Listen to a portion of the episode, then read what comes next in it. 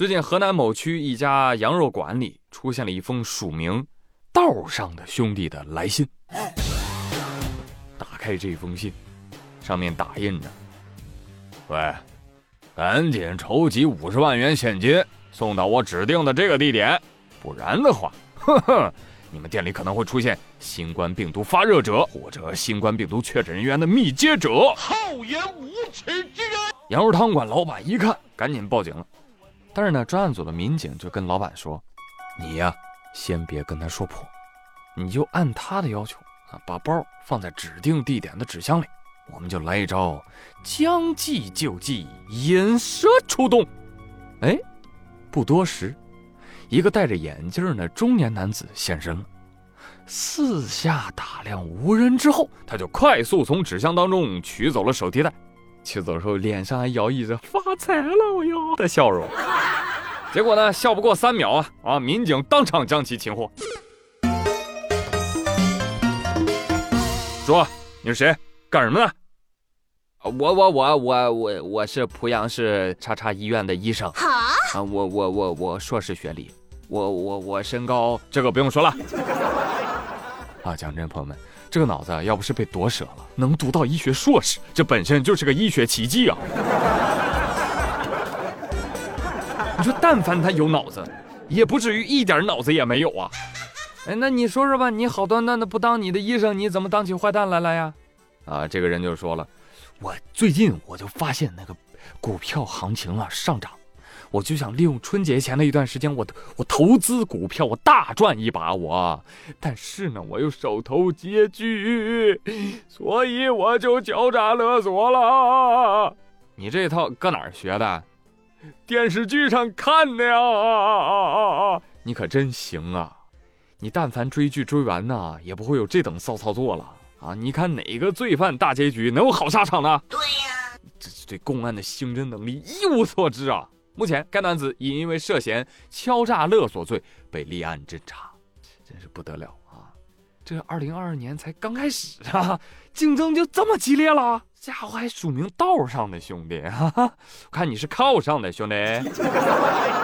所以给大家总结一下剧情啊，一个硕士学历的医生想用敲诈勒索来投资股票，这他妈逃的，你个大傻逼！来传下去。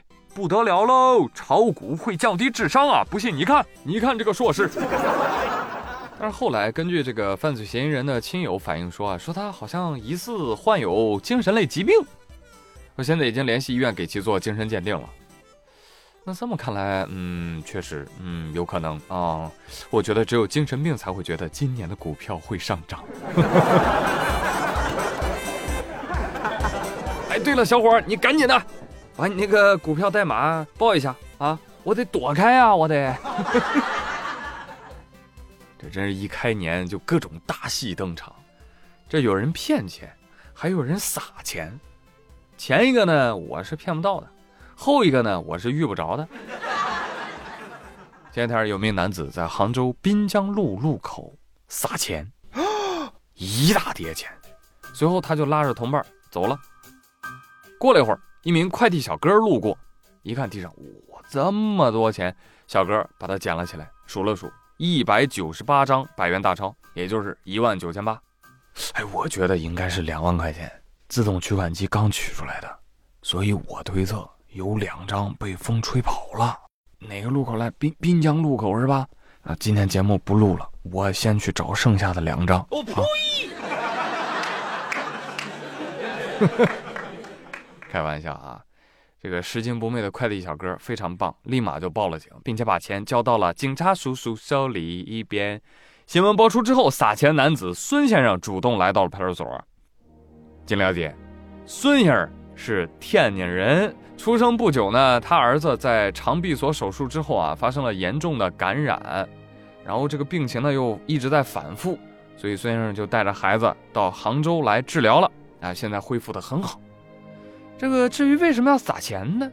说孙先生当天啊，跟前来探望的朋友啊喝了点酒，一想到天津发生疫情了，自己也回不去照顾父母，孩子的病情呢又逐渐好转，哎，慢慢康复了，所以钱呢一时半会儿也用不着了，所以就想感恩这座城市。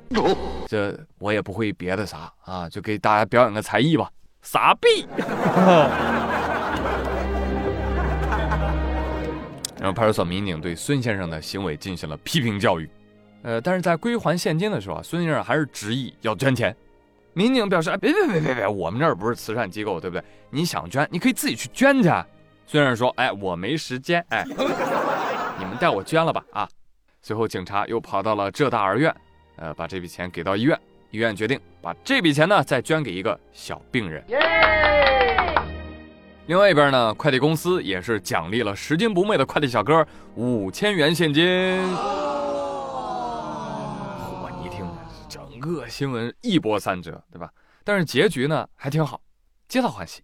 你看看，孙先生快递员被救助的小患者，杭州市宣传部，多赢局面，是不是啊？但是呢，孙先生仍然有槽点。简单来说，就是撒币行为不可取，感恩渠道有很多。想要捐钱，自个儿去，当街撒钱瞎折腾。啊，说白了，酒量不行啊，下次控制一下子哦。见面就是缘分，话不多说，来个小漩涡。年底了，大家都打起精神。上期节目我就说了，小偷冲业绩呢，啊，都警醒点。最近平安重庆发布了一个微博，呃，说他们那个沙坪坝歌乐山派出所接群众报警说，说自己做饭的时候啊，随手把手机放在塑料袋里，谁知道一转身，塑料袋没了。我妈呀，这不是灵异事件吗？这个民警接警之后现场勘查，结果也没有发现盗贼的踪迹。这不见了鬼了？随即查看门外的监控，结果查着查着，啊，大跌眼镜朋友们被只猫叼走了。哎，这为什么猫会叼手机呢？因为啊，这个报警人他把手机放到了一个塑料袋里，而塑料袋里同时装有肉，猫就连着那个手机一块给叼走了。叼走之后把肉吃完了，手机放袋里了，扬长而去。啊，叔叔然后顺着猫的这个轨迹寻找，最终把手机找回来了，物归原主。明白了吧？这就是《买椟还珠》猫咪版之猫猫队蹲大狱。很多网友说呀，小猫咪能有什么坏心眼呢？小猫咪坏心眼多着呢，是吧？家里有猫的朋友赶紧吐吐槽，你们家猫咪有什么坏心眼？赶紧的啊，在节目下方留言啊！还有朋友们，你都没看到那个现场盗窃视频啊？